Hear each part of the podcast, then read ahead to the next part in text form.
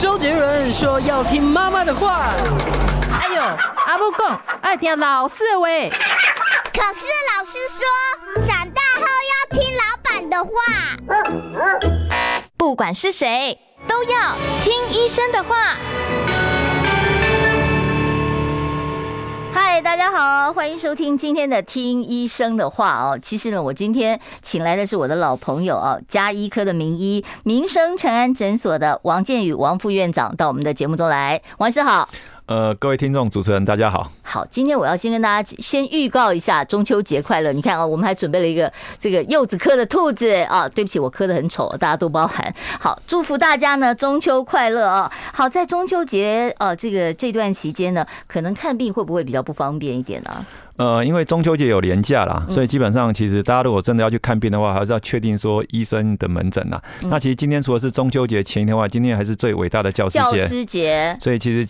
教师真的，老师是真的很辛苦，很伟大，在这边跟呃全天下的老师说声，呃教师节您好。好，教师节大家真的是要体谅一下老师哦，我们家老师好多，好几个老师。好，教师节快乐啊！王医师提醒我了，我今天要跟王医师讨论的这个话题哦，呃是。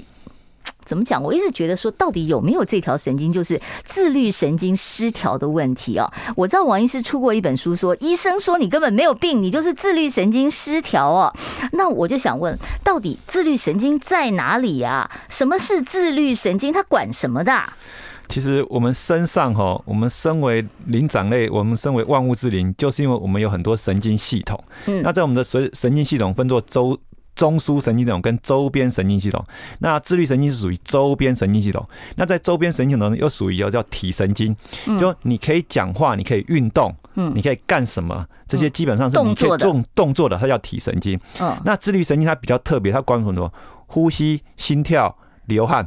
哦，所以它是管哦，就是你看不到的，你无法管的，你的胃肠蠕动，你的流口水。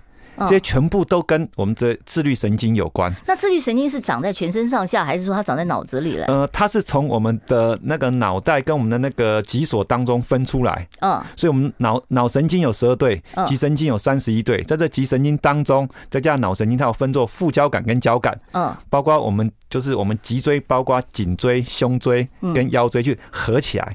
所以我们身上你任何的地方，我刚才有提到说你要流汗，嗯，你的竖毛肌要竖起来。你会发抖，啊，这些都跟自律神经有关。所以也就是说，你从你早上起床到你晚上睡觉，甚至你晚上睡觉期间，你的自律神经它无时无刻都在驱动你的呼吸、心跳、血压。嗯，可是问题是，所谓的自律神经失调，我查了一下，那个症状多到二十几种，什么多汗啊，容易拉肚子、恶心、酸痛、头痛、头晕、耳鸣、关节乏力、喉咙有异物感、呼吸不顺、频尿、便秘啊、皮肤发痒，通通都算啊。这么多这么多的症状，好像不光是呼吸、心跳的问题。对，我们常说，它的从头到脚。从里到外，嗯，全部跟自律神经有关。所以，当病人有身体不舒服的时候，他一般来说都会先去看专科医生。嗯，像胸闷、胸痛，嗯，会先去看专科医生。等到你说的专科医生看完都说你没事，没事之后，才会建议说你要不要去看一下你的身心科，确定一下你可能是不是有自律神经的问题，或者女生会有一些更年期的障碍。就说基本上它是属于在临床上我们叫做排除法，先把你把其他器官的生理的。重要的问题先排除之后，才会想到说你可能是属于这样子的状况。那王医师，我一直有一个就是不太好的、不太尊敬的想法。我一直觉得一定是医生他查不出你是什么问题，就随便塞一个病名给你，叫做自律神经失调，安慰你的。这会不会是一种心理安慰的名词？所以雅媛，你问的这个问题很好，你担心的大病都没有。嗯。胸闷、胸痛，担心心脏病，就是有症状啊。对，那这时候医生给你一个病，算是给你一个交代。可是告诉你，你这个病不严重，你应该感到高兴啊。哦，对，我就记得我以前小时候，我心律不整，怎么查都查不出来。然后最后呢，就找到一个医生，他就跟我爸讲了一句说：“哦，先天性心律不整。”然后我爸就放心了。是啊，就回家好好过日子去了。没错，对不对？那就是说，这个名词是不是就代表着没大事的意思？呃，基本上是没大事，但是很多病人会因为这些状况，从一起床就开始困扰你。嗯，因为胸闷、胸痛不舒服，嗯，皮肤痒或者尿尿一直频尿。不舒服，就是说它是一个让你整个每天白天的生活造成困扰，晚上睡觉也可能频尿，也可能不舒服，也可能燥热或怎样，会失眠啊。对，所以说这些状况当这么多时候，其实很多病人困在这个。病症当中，然后去找医生，就医生又告诉你没病，然后你就开始翻网路，对，然后再怀疑这个病、那个病、那个病，就一直打勾勾，我可能是这个、这个、这个、这个、这个。对，然后很多绕了之后，甚至病人会怀疑说，我是不是得了医生不知道的病，医生检查不出来的病，我是不是罕病？对，然后是不是我是不是得了不治之症？嗯，对，好吓人哦。所以很多病人他一直把自己往那个越负面的方向去走的时候，他的整个自律神经越不平衡、越失调，他整个这个病症。就会越多，就会越多，然后越多之后，他又开始又担心，所以很多病人他检查一轮之后，他发觉他又多出新的病症，他又跑去又去又去检查一轮，嗯，所以一直周而复始，一直在我们说在大院里面游走检查，然后搞到自己身心俱疲，他的家人也不知所措。对啊，所以真的有时候，其实我在临床上面常看到很多病人来看我的时候，他一家大概不管是两个人或是三个人一起来，那种整个家族那种面有愁容的感觉，那我就说，哎，这个病不止困扰了病人，困扰了他们整个全家。对啊，因为你就是觉得我就是不舒服，对，但是我又查不出来哦。是。那自律神经失调跟忧郁症之间会不会有什么因果关系？呃，基本上它不太会有直接因果，但是就我临床的经验。当你这些病症一直没有办法处理，嗯，你的心情一定不会开朗，嗯，甚至你可能真的会有些忧郁倾向。是，那王医师，你现在讲的就是说，我们刚才讲说什么样的症状都有，反正你找不出原因来的，就叫自律神经失调。好，那在这样的情况之下，有没有可能它是什么重大疾病的临床表现？我们需不需要说，因为我有症状了，我就做一个全身的健检呢？呃。我们做全身的健检，一般来说都是属于我们器官上的检查。对，我常说，其实像你都知道，甲状腺有问题的病人，嗯，他去做两个检查，一个是甲状腺的抽血检查，看他甲状腺的功能有没有异常，来决定说你到底是甲状腺机能亢进还是甲状腺功能低下。可是这时候你要去做一个甲状腺的超音波，你要去扫一个超音波，看说你的甲状腺是属于散漫性啊什么的肿大还是有单独的结节。那这结节如果说比较医生担心要注意的话，帮你做细针穿刺去看它细胞学。就说我们所有的健康检查都是针对某些器官做它所谓的功能性的检查或结构性的检查。那当然，很多病人发现说，如果他的病征从头到脚、从里到外都有的话，他就会去做一些。检查可能做了，可能做了二三十项，甚至可能花了真的蛮多钱的。可是出来都告诉你没有什么，没有什么，没有什么，没有什么，甚至连红字都没有。是的，那可是甚至有一些红字跟你现在关系不大了。举个例子，你可能诶什么血脂肪有点过高啊，或者尿酸有点过高，可是跟你之间的身体状况。完全没有关系，嗯，然后病人就说：“那我到底是出了什么问题？”对，然后除了出了什么问题之外，我要问原因啊，就像这个每次一失恋，就是说为什么我们会分手，就要一定要追究一个原因啊。原因没有那么重要，但是呢，接下来的日子怎么过比较重要。有没有办法改善这个问题是很重要的。我不晓得在临床上面，你最常见到的自律神经失调是哪些症状？呃，应该说他的状况哦，最常见的就关一刚才开场白的胸闷胸痛。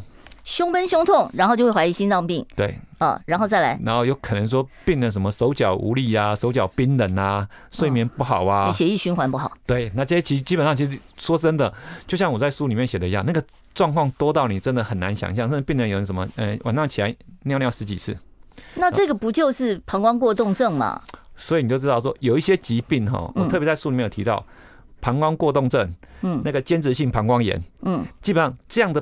疾病的病人，嗯，他都会有自律神经失调的那种倾向，嗯，所以我常说很多疾病哦，有可能是生理影响心理，它有可能心心理影响生理。那当这两个互相影响之后，它会变成一个恶性循环。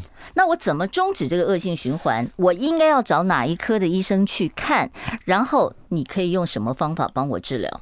那基本上，如果刚才提到说像那种间质性膀胱炎或膀胱过动症，嗯，基本上是归泌尿科管。对，那泌尿科目前有一些比较好的一些处理方式，嗯，包括打针或干嘛一些药物。当然，就像我提到说，它会合并自律神经失调，所以病人要吃一些让自己的自律神经能够稳定的药物。有什么药物是可以让你自律神经稳定？是抗忧郁的药物吗？不用到抗忧郁，一般很简单的镇静剂。就刚才雅云有提到说，他有先天性的心律不整，嗯，心律不整的病人一定会吃一颗药叫做心律定。就是一颗红色或是深紫紫红色那个药，那个药对，那那个药它的好，对它的好处处是说，很多人当自律神经失调之后，他启动之后，他的心跳会很快，他心跳可能大于九十，大于一百，很不舒服哎、欸。呃，他就是就是所谓的胸闷、胸痛。哦。那这时候你只要吃一颗心律定，嗯、我们俗称叫救心。嗯。吃完之后，当你的心跳从一百多降到七十，降到六十，你就发觉你的心情就不像刚刚那么的波涛汹涌。哦。所以我常说，当自律神经失调的时候，我们会给病人一些药物，第一个包括。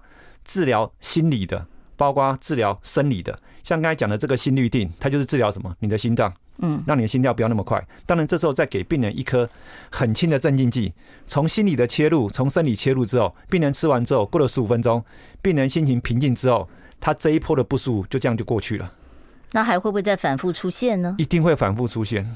那换句话说，这个事情 无药可医嘛？那就是我吃药了，我可以把我现在这个症状给控制住。是，但是下一次我搞不好不是这个症状，我这次是胸闷胸痛，我下一次也许头昏头痛。呃，也可能大概如果一般来说了，带你通的症状一定会出现很多次，会来提醒你，你就是在你的自律神经这部分，在某个地方就变成它是一个它的出口跟破口。好了，那你今天这样讲，我还是觉得很绝望。就是我一直要针对各种症状来做症状治疗。呃，应该说先做症状方面的检查，把你器官上面的问题先排除。嗯，那至于说你刚刚提到说一直吃药，我们常跟病人讲，高血压、糖尿病要不要长期吃药？要啊，要。而且会按照你的病情状况，你可能要吃一种半颗、两种一颗到三种。诶、欸，三四颗都有可能，没有办法，因为你的病情就是这样子。所以同样的道理，自律神经失调它也是个病。那只是说，当你了解它，你比较容易跟它和平共存。当你一直在。内心深处告诉自己，为什么我会得这个病？我到底怎么样？怎么样？就跟刚才提到说，分手之后就分手，不要再问分手的理由了。下个日子比较好过才是重点。问题是你不要问 Why me？Why not me？Why me not？然后当你一直搞把自己搞在那个漩涡里面，你真的会过得很辛苦。也许就是在这个治疗过程中，其实最重要是心理上面告诉自己说，我没大事。对，然后我可以放轻松一点。是的。好，碰到状况的时候，我就去处理这个状况就是了。但是先不要往最坏的地方。对，好，我们稍微休息一下，待会儿再回来哦。想健康怎么这么难？想要健康一点都不难哦，现在就打开 YouTube，搜寻“爱健康”，看到红色的“爱健康”就是我们的频道哦。马上按下订阅，并且打开小铃铛，就能医疗保健资讯一把抓。想要健康生活，真的一点都不难，还等什么呢？爱健康的你，现在就打开 YouTube 订阅“爱健康”。你所收听的是中广的《听医生的话》哦，呃，在这里呢，我们今天要跟大家谈的是哦，很多人很受困扰的自律神经失调的问题。为大家邀请到的是加医科的名医哦，台北民生诚安诊所的副院长王建宇王医师哦，来我们节目中跟我们聊这个话题。刚才王医师跟我讲了，就说好像这看起来我治疗这个自律神经失调跟我治感冒一样嘛，有什么症状吃什么药，就是这样子，是不是？理论上是，但是重点是我们常说。感冒要不要看医生？感冒通常会去看医生，因为不舒服嘛。我希望缓解症状嘛。其实以前我们教授都告诉我们年轻的医生说，感冒是不需要看医生。可是重点来了，你怎么知道你现在咳嗽打喷嚏是感冒？你怎么知道你现在不是新冠确诊？你怎么知道你不是流感？哦，对，这个也是担心的。对，像我这，我刚刚一看到王医师，王医师就说：“刚刚谁在咳嗽？”我说：“是我在咳嗽。”他就说：“你这个支气管发炎了。”对，所以我常说，我们医生的专业在干嘛？嗯。把你的病症、你的感冒、发烧，哦，你的咳嗽、鼻塞、流鼻水、发烧来看医生，医生判断说，哦，你不是确诊，嗯，你不是流感，归类在感冒，这时候告诉你开一些症状治的药给你吃，让你缓解，让你回去休息，那希望你三天到五天你就好了。所以这个从头到尾它就是一个排除法的原则，呃，但是这个排除法它是需要专业的。哦，专业的排除，对，专业的排除，而不是你上网自己查，说我有这个没那个这样子。对，所以所以为什么很多病人最到最后会来跑来看我们家医科医生，是因为他已经在外面光一个状况，他已经左三圈右三圈，已经绕到不知道怎么绕了。嗯，他已经不知道要看什么科的医生，就甚至他连他的家人都已经不知道。陪他如何继续去跟医生沟通了，他才会跑过来找我们家医科医生。那这时候我都会在临床上面教病人说：你要把你的不舒服的症状，从你可能几年前开始发病的状况写成那种所谓的 list 下来，写一个日记。对，然后生病的日记。是的，然后这中间你去哪里做过检查，检查出来是正常是干嘛的，这些全部都在日记当中都写好之后，后面才来问医生说我们后续要如何去做。我们下一步的检查或者治疗，所以换句话说，其实有的人是很规律的哦，每年健检或者是三年健检一次。这些健检报告，像我的话就是，呃，这一次的新的来了，我都把旧的扔了。其实不应该，对不对？要全部留着，对不对？呃，应该说，如果你的健检中心哦，他有帮你做会诊，嗯，他有帮你做，通常都有一本嘛，对。对，但是在会诊当中，最近这三次，嗯，如果你今年做的，你可能是两年前有做，他把两年前的资料也放在那边比较的。对，才知道说你的血压是不是有越来越高，你的体重我们越来越高，你的血糖我们越来越高，你的血脂我们越来越高。那比方说，你可能已经从三高变成慢性病的准候选人了。哦，所以就是说，你至少要留前面两次，两次到三次。那基本上他帮你做会诊，我们常说很多时候我们看什么？看趋势嘛。嗯，你的体重已经是呃每年都胖一两公斤，那因为疫情的关系胖到五六公斤，再这样胖下去的话，你可能大概三高一定会。可能需要到吃药的地步嘛？我们常说嘛，呃，很多趋势图就看趋势嘛，看股市的趋势图，看经济的趋势图，看你的健康也是个趋势图嘛。对，通常都是自我放弃以后，体重就开始就肆无忌惮的开始往上跑了啊。好，再问一下王医师啊，王医师，我们这个自律神经失调，除了排除法以外，有没有什么办法靠血检啊，或者什么 MRI 啊，照出什么？有。其实主持人问的很好。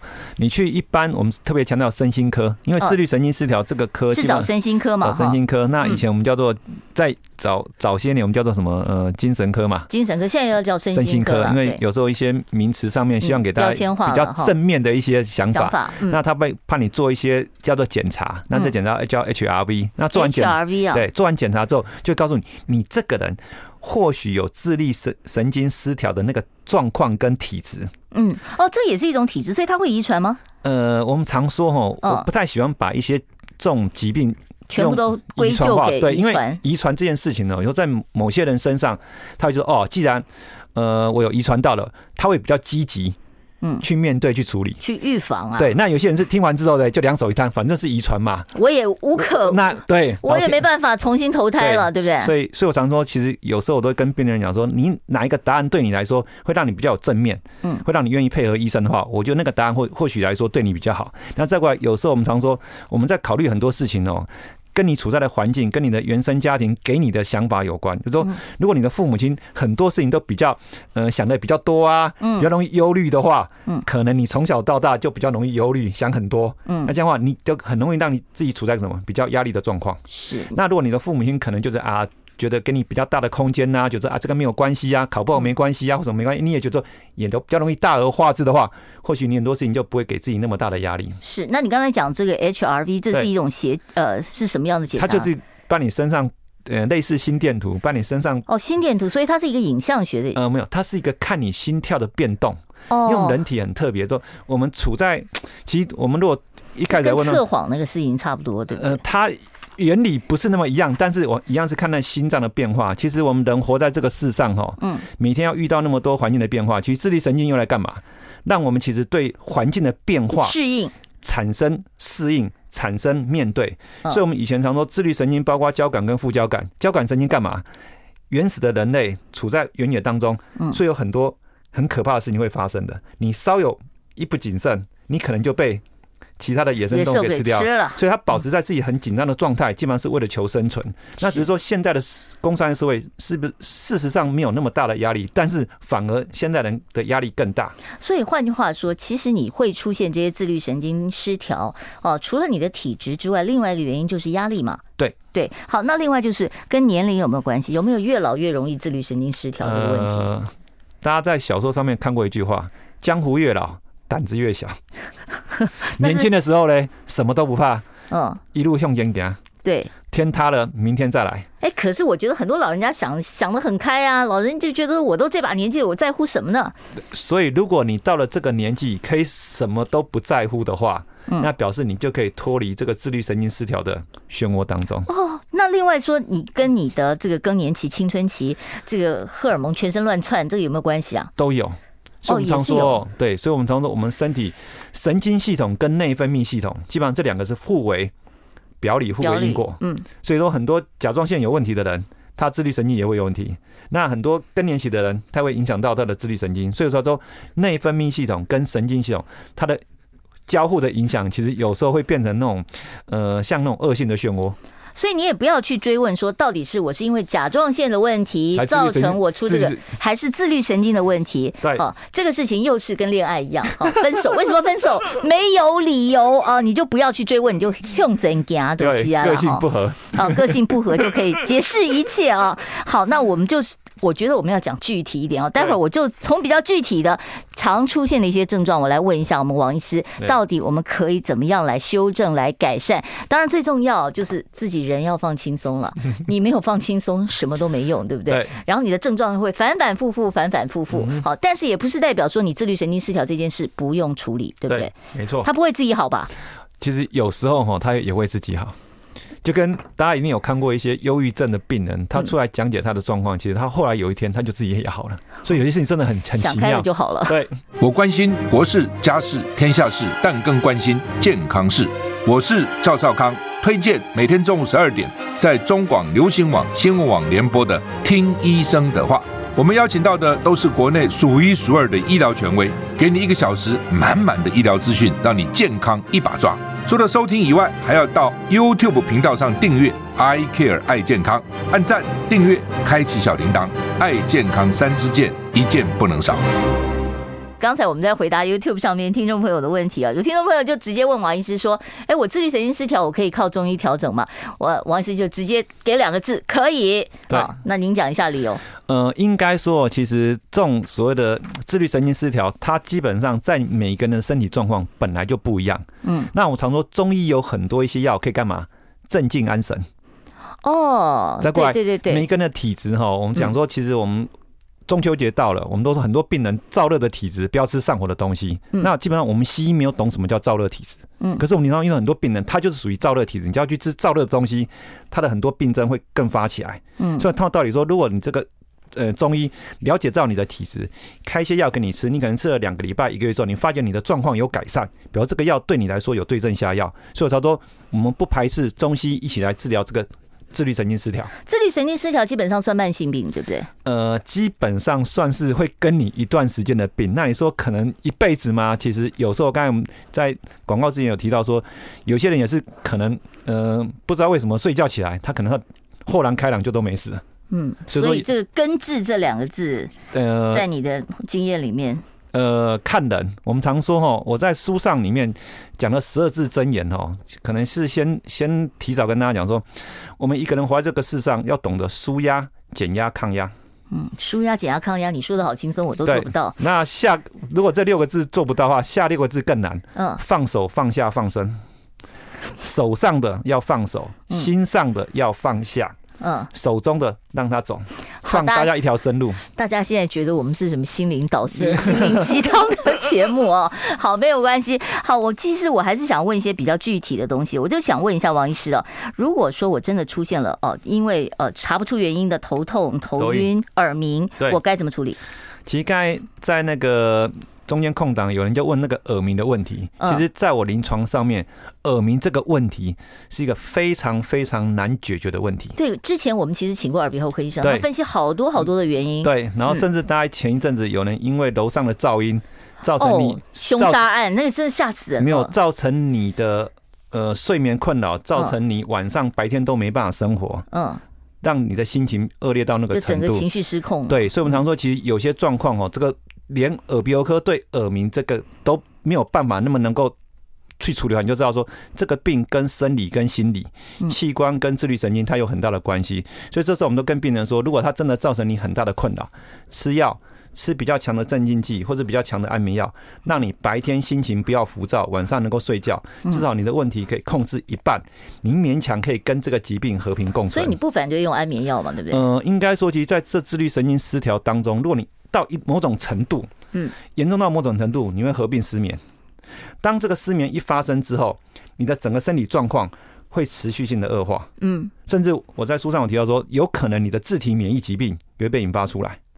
哦，这个是大家最怕的。对，所以大大家记得说，这疫情这三快三年来，带状疱疹的病人增加三成四成。为什么？疱疹除了说你得过水痘以外，另外一个就是压力，是不是？就是免疫力不好。那免疫力不好嘞，就是因为压力过大，就是因为失眠。嗯，所以曾经记得还有个有很多名人也是因为得了带状疱疹之后睡不着，嗯，最后走上轻生的路途。就告诉你，其实我们人当中白天一定要工作，晚上一定要好好休息。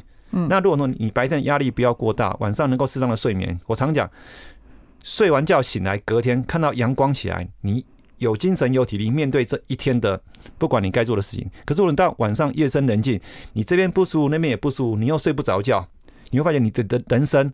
真的会很灰色，你真的一定会情绪会不好，甚至一定会忧郁。所以失眠的问题一定要处理了啊。那另外就要问了，就是很多人这个是肠胃方面反应啊。对，有的人会经常哦，就是就是呃便秘啊、腹泻啊，然后呢就怀疑说我是不是肠癌了？对，哦，然后医生就给你说你大肠肌躁症。对，好，那这个东西是不是也是自律神经失调的一种呢？它绝对是自律神经失调，因为我们的胃肠道、我们的胃肠蠕动跟我们的自律神经交感跟副交感有关系。所以刚才主持人提到说。大肠急躁症、肠躁症这个病，其实目前在台湾带肠胃科的病人，这种病人大致排名前三。对啊，我知道很多高三的学生哦，考试压力那一年就整整年都在拉肚子，对不对？所以雅媛，我们的年代差不多，我们也不是没高三过啊。所以我的意思说，任何年代，嗯呃，其实有时候。我们都活到这把年纪了，我们都觉得学生当然是念书最辛苦。可是当你活到一定年纪之后，你回想以前念书当学生的时代，念书是最轻松、最轻松的。最寒暑假有寒暑假，当然。只要用功念书，家里人不会给你很大的其他的一些劳务的活动，所以我常说，其实真的上班族，呃，出了社会才知道要面对事情，才知道才是更多。但是现在是学生，一定觉得说他们没有遇到好老师，他们不一定感谢老师。但是我常讲，我会坐在这边，从小到大，我都觉得很多老师每到。不止只有今天，我都觉得如果没有那些老师的教导，我大概没有办法坐在这边能够照顾那么多的病人。哇，他好感性。嗯，好，我不能再 再问下去，我再问下去他要哭了。好，教师节真的天下有好多好非常好的老师哦，很多人你这一步没有走错，就是老师拉了一把哦。好，接下来我要继续再请教一下啊，这个大家都会希望有一些比较具体的答案。我们有没有什么办法来自我训练，让我可以放轻松，或者是我是不是吃一点什么鱼油维他命的，可以让我这些自律神经失调可以获得一些缓解呢？呃，应该说，大概一般的保健食品来做的话，其他效果可能不是那么明显。嗯，但是如果说其他方式的话，包括生活形态的调整，嗯，我常说生活规律有它的必要性，再过来做一些舒压减压的一些活动。嗯，在什么样的活动舒压减压？打麻将。最有名的就是 就是做腹式呼吸。哦，腹式呼吸，腹式呼吸，腹式呼吸讲起来好容易哦，但是做起来好难哦。上次我们家慈在现场试，就 怎么试都试不出来。好，再教我们一下简单的腹式呼吸。呃，应该说啦，很多事情你不要给自己那么大的压力，它就是用平躺在，一般来说你平躺所以比较好做，平躺比较好练习。对，躺着，那要不要正枕头？呃，其实看你的习惯。嗯，如果你习惯就是要放松，嗯，我们说所有的。自律神经要平衡，第一件事情就是要放松。嗯，那这个放松是你躺在一个你舒服的环境的地方，平躺。嗯，习惯枕头，一般来说睡觉还是有枕头会比较好，做脖子的支撑。这时候把你的手放在你的肚脐上面，然后吸气的时候肚子抬起来，胸部不要动。然后吸气完之后，可能过个，因为一一刚开始训练可能有办法，大概三三秒五秒，这时候再吐气。那记得吸气尽量呃。不用那么长，吐气能够尽量延延长是最好。慢慢把你的气吐干净，然后心里进入一种类似有点类似冥想的状态。我们需要放音乐吗？配合一下。呃、看你，其实这种音乐疗法，甚至芳香疗法，哦，对，很多老师都会提到说，其实它会刺激我们怎么让我们的神经，因为今天是讲自律神经失调，所以我要让我们的交感神经慢慢的。不要那么活跃，让副交感神经慢慢的提升，所以靠这些东西可以让我们心情进入平静的状态。想健康怎么这么难？想要健康一点都不难哦！现在就打开 YouTube，搜寻“爱健康”，看到红色的“爱健康”就是我们的频道哦。马上按下订阅，并且打开小铃铛，就能医疗保健资讯一把抓。想要健康生活，真的一点都不难。还等什么呢？爱健康的你，现在就打开 YouTube 订阅“爱健康”。我要准备打开我们的现场扣印专线了。我们现场电话是零二二五零九九九三三零二二五零九九九三三。我们今天跟大家谈的是自律神经失调的问题啊。当然，任何加医科可以回答的问题，我们都欢迎你打电话来询问我们今天来宾啊，民生诚安诊所的王建宇王医师啊，他现在在我们的节目现场啊。好，我们接第一位听众朋友电话，你好，请说。呃，不好意思，我想请问一下哈，因为我有焦虑症跟失眠症的问题哈，所以我有在吃那个焦虑症跟失眠呃那个史蒂多史蒂诺斯的药哈。那我想请问一下，因为我现在吃那个史蒂诺斯越吃越多，那我现在想请问一下，说我可不可以配合中中医的疗法，让我的啊、呃、那个史蒂诺斯不要吃那么多，因为我怕我越吃越多。嗯，好。担心这个药物依赖哦。其实失眠的问题本来就要多方面去处理。那其实配合中医来调整你，让你镇静安神，让史蒂诺斯的用药，呃，我都建议不要超过一颗啦。如果超过一颗，一天不要超过一颗。一天不要超过一颗。因为如果超过一颗的话，基本上就是要看身心科医生，要合并其他治疗。哦，所以在这个不能单靠药物，你单靠药物的话，你这个药量，它这个药物会有所谓的越吃越多的这种呃成瘾性或抗药性吗？呃，其实不是，基本上我都不称它是成瘾性或抗药性，是因为病人失眠的原因基本上没有解决。哦哦，你的问题还是存在，还在一个循环里面。对，而且基本上这个循环当中，就像高血压、糖尿病一样，它有可能就会恶化，它可能会老化。所以，像糖尿病的病人，药就越吃越多；高血压的病人，就是从半颗变成一颗，变两颗。是，那所以我需要跟我的中医师讲，说我有在吃史蒂诺斯，也需要跟我的西医讲，说我有在吃中药。是的，这都需要讲。那这样，我们从云端的那个健保云端药历都可以看得到。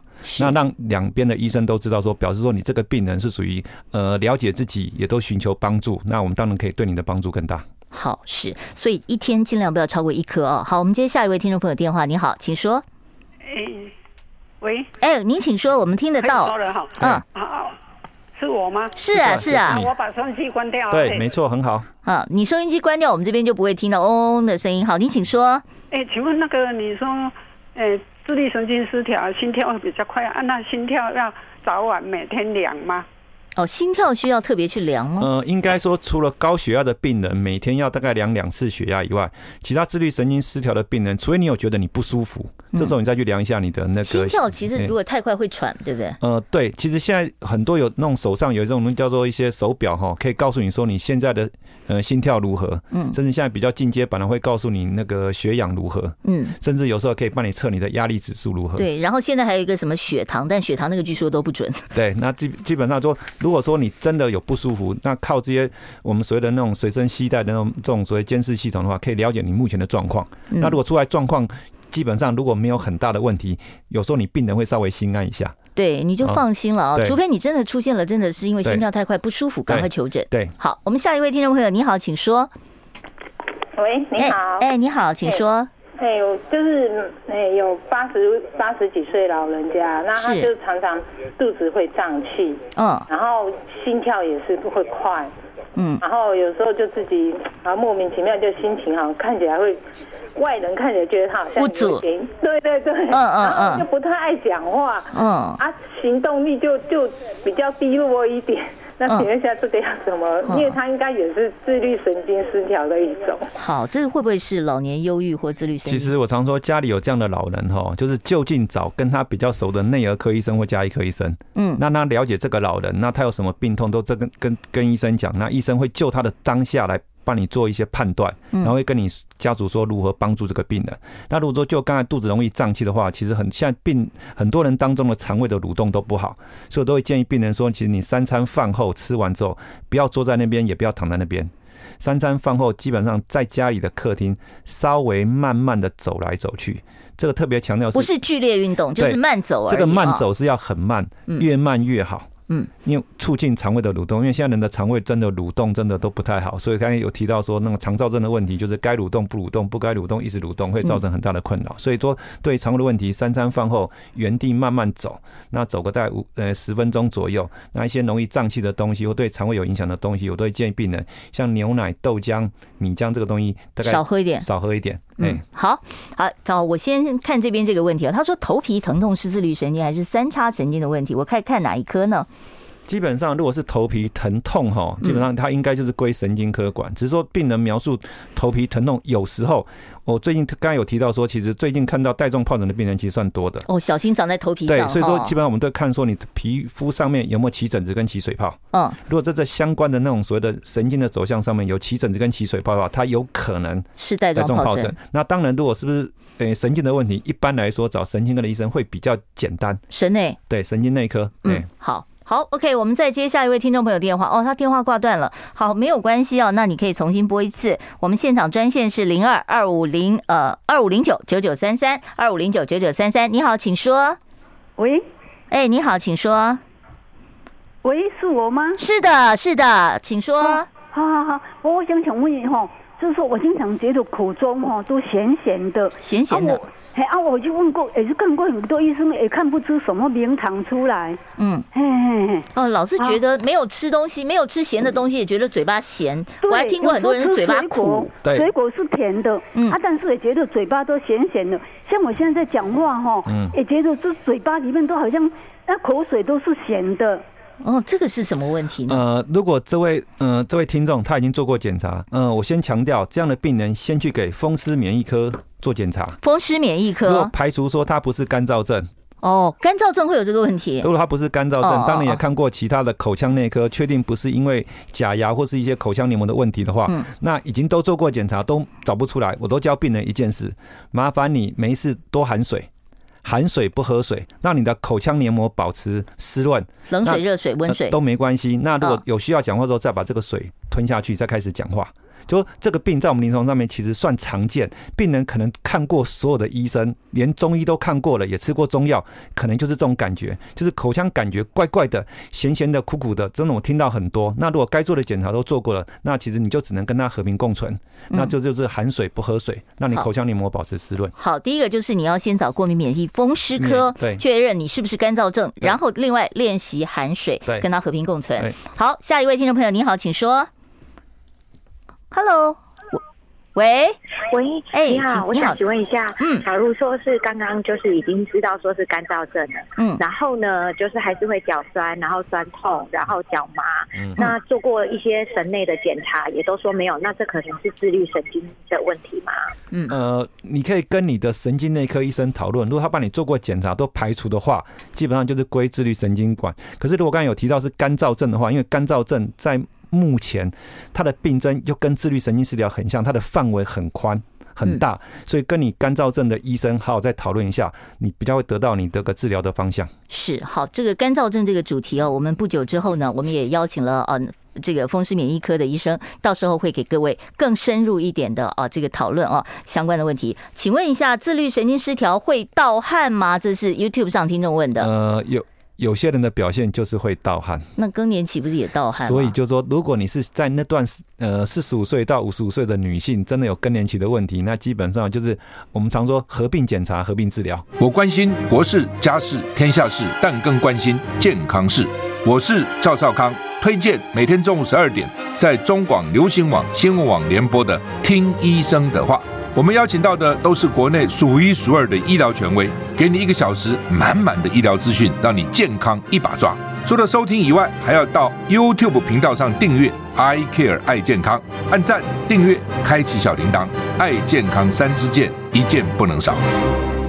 听众朋友，如果你有自律神经失调方面的问题，或者是呢，你有一些啊，就觉得就是不舒服，但是你也不知道怎么回事的话，我都欢迎你打电话呢到我们现场来，二五零九九九三三，二五零九九九三三。外县市的朋友记得加个零二啊。我们现场为大家邀请到的是民生诚安诊所的副院长加医科的名医王建宇王医师。好，我们来接下一位听众朋友电话。你好，请说。你好，请说。喂，你好。哎。你好，哎，请请问医师一下，那个如果自律神经，呃，舌头会麻吗？因为已经麻蛮久的，就会麻麻的，舌头麻麻的。请问是你本人吗？对，对，对，是您本人。是本人。对，对，你好，你好。你有去看过医生吗？有，那医生说应该是自律神经失调，可是因为我吃中药已经一段时间了，嗯、但是那个麻的症状没有，没有改善，没有完全没有，哎、欸，有改善，但是还是一直持续。呃，基本上如果中西医都看过之后，也治过治疗过之后，就是你就是接受这个病。嗯，那这个不需要再积极处理了吗？呃，基本上我们是怕担心说，因为舌头的运动跟感觉基本上跟中枢会有关。那神经内科如果做过说你的舌头这个状况，跟神跟中枢神经没有很大关系的话，那基本上不用太担心。嗯，而且听这个声音，这个很年轻啊，对，算年轻。那只是说，有时候你一直在意这件事情的话，有时候这个问题反而会持续的比较久。是，只要先确认不是中枢神经出问题，然后接着呢，你就可以不要那么担心了哦。好，下一位听众朋友，你好。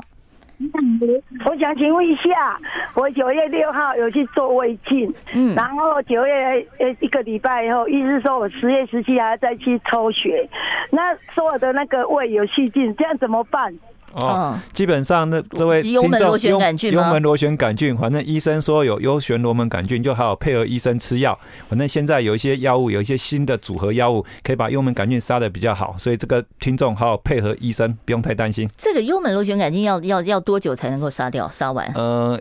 一般来说，大概两个礼拜左右。哦，两个礼拜，就是这两个礼拜，你就是乖乖吃药就对了。对，那基本上，因为它一定有合并其他症状，它可能有胃溃疡、摄食道溃疡或者胃食道逆流，后续要有其他那个症状治的药，可能要吃两个月到四个月。哦，所以就是这个就跟肺结核一样，你就是要很规律、很有耐性，把它吃到完全消灭为止。对，哦，好，我们下一位听众朋友，你好，请说。喂，你好，嗯，请问一下哈，嗯，那个嘴巴啊每天早上起来都有很多那个皮啊、黏膜啊。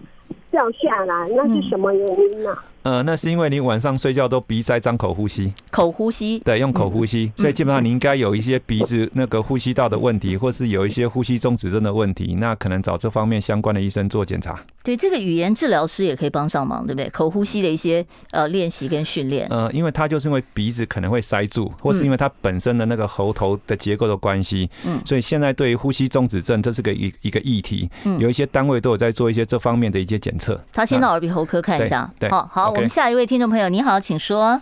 你好，哎，请请问王医师哈，因为我二月的时候有去弄牙齿，嗯，去补牙，然后那个因为医师。没人手不够，他没有那个助手帮忙。他用那他在吸，他在弄牙的时候吸那个水。他那一只杆子放在我的左左边，就很痛。但是我就忍，我想说他没有人手，我也没没没举手叫他拿掉。嗯。但是这样回来，后来弄完回来，他就开始发炎的，就红红的，一直一直都在。但是我不敢再去看啊！我现在应该看什么科？哦，你是说口腔里面的发炎是吧？哎，对。哦，他口腔那就是看那个还是要牙科吧？呃，牙科或是那个口腔科都可以。哦，现在还有口腔专门，有类似对。好，那基本上就是你其实耳鼻喉科有时候他其实看一下你的口腔黏膜，他也可以帮你做处理。嗯，通常这个嘴巴里面的这个，就会不会担心呃口腔癌的问题？就是，溃疡不好。呃、对我们其实基本上，因为我们没有看到病症，我们不知道啦。那我是觉得，其实医生的专业是看到病症之后，会给你比较呃适当的解释跟处理。嗯、那自己就是去看医生。那如果原来医生你不想去看他们，那就换一个牙科诊所。对对，没错。好，okay, 下一位听众朋友，你好，请说。你好，我想要请问一下，帮我妈妈请问一下有关睡眠的问题。是，就是她今年是七十四岁，然后她常年有吃安眠药的习惯。嗯然后最近我们有帮他买那个褪黑激素，就是在美国买的，嗯，那大概是五 mg 左右。那他有反映说他吃了，他如果单吃那个不吃药的话，他会睡不着。那我想要请问医师，就是说这两个要怎么样合并使用？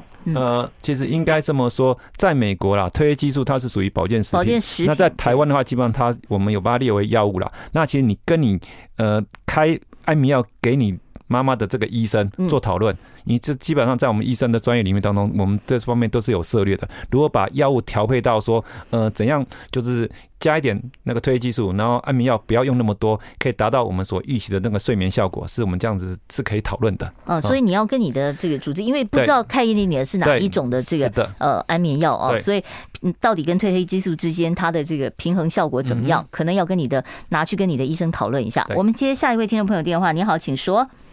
喂。哎，你好，请问一下哈，嗯，就是说那个我不是大汗，就是到夏天的时候，全身都一身汗，一天要换十几件衣服，那晚上睡眠也不好，嗯，那我有到神经科看哈，他开给我的是抗焦虑跟那个嗯抑郁症的药，嗯，可是我现在还睡不好，嗯，吃了药还睡不好，嗯，还还就是大概睡两个钟头。晚上都一直夜尿，两个钟头就醒一次，两个钟头就醒一次这样子。好，所以现在苦苦恼您的是一个是夜尿的问题，一个是盗汗的问题。对，不是盗汗，就一直流汗。哦，那那那那，来先解决那个晚上要起来尿尿的问题，因为你晚上你的尿就是那么多，所以你两个小时要起来尿尿一次。嗯，所以这个尿尿跟睡眠的问题，要让你的医生一起知道来做处理。嗯，也就是说，让你你的水也要做调整。晚餐之后到睡觉前的水不要喝那么多。对，昨天其实有一位泌尿科医生就说，睡前两个小时你别喝水。对，可是有些人的习惯他很难改，所以说说你得慢慢去调整。所以说说这个夜尿跟睡眠要一起处理。至于白天汗多这个问题，基本上其实这个也不太能解。唯一能解的方式，你要带到一个有空调的房间。因为你的身体的排汗机能就是在那个当下就是很容易出汗，你只能用空间用空调让你的身体呃不要那么多排汗。可是很多人说你这个一身汗的时候吹冷气啊，吹电风扇特别容易感冒。你要在那之前超前部署啊，就是你还没流汗之前就要先开空调了，你不能到全身的汗都已经湿透之后再来吹空调的话，这样毛细孔打开一定会感冒的。哦，所以就是你要在你觉得开始要热了，对，汗还没有流很多的时候，赶快汗擦一擦，冷气打开。是的，然后再过来，如果真的全身湿掉了的时候，一定要在一个比较呃温暖的环境把湿的衣服换掉，嗯，换上干的衣服。